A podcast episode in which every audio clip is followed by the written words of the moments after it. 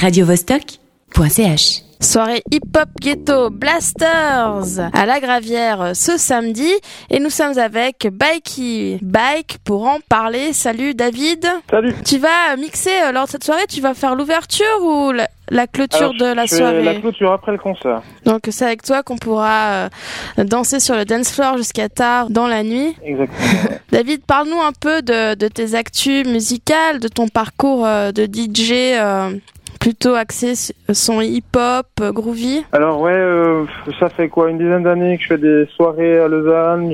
J'avais un collectif avant, on faisait pas mal de soirées funk essentiellement. J'avais une touche un peu hip-hop, un peu de rap old school, euh, 80, euh, un petit peu de 90s aussi.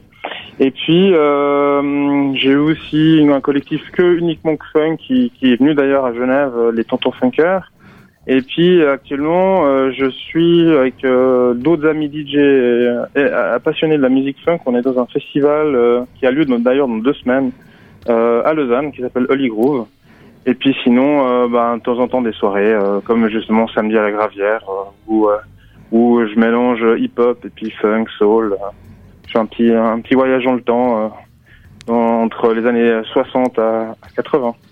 Et est-ce que tu connais euh, ces, euh, ces jeunes artistes qui vont venir jou- jouer à la, à la Gravière euh, Alors, Bishop Nehru, euh, plus particulièrement, qui est à la tête d'affiche, et puis euh, ensuite Mr. Riddler. euh.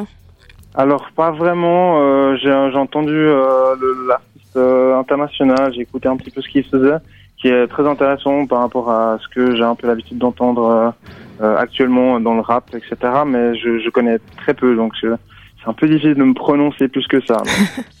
Alors, du coup, toi, tu vas plutôt axer ton mix par rapport à ce que toi, tu aimes faire ou par rapport Je- euh, aussi à, la soirée, au thème euh, J'ai pas encore prévu, mais j'imagine que ça va quand même un peu plus axé hip-hop. euh, euh, bien évidemment quand même avec malgré tout une touche de funk parce que Parce je crois que t'es un, un amoureux du, un amoureux du funk, ça, ça vient d'où ce- cet amour pour le funk? Bah en fait c'est le rap, euh, tu vois, avec le tout ce qui est sampling. euh, au bout d'un moment j'écoutais tellement de rap que j'ai découvert des morceaux originaux en disant oh mais tiens c'est marrant, c'est ça me fait penser à un truc. Et puis euh, j'ai découvert un peu le sampling, donc j'ai écouté les originaux des morceaux de rap et puis euh, au fur et à mesure j'ai découvert d'autres morceaux qui étaient encore mieux que les originaux euh, utilisés pour un morceau de rap.